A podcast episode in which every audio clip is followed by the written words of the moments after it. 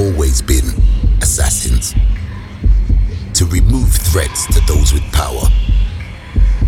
To eradicate people who don't fit in. To remove those who say too much. And liquidate those who won't listen. Assassins. I got my list and I'm stalking. This time my target is you. You might see me driving or walking. You'd love to know what I do. I might get up close and be friendly, or keep my distance and aim. There's a million ways I can do this, as long as the contract is paid. I got my list and I'm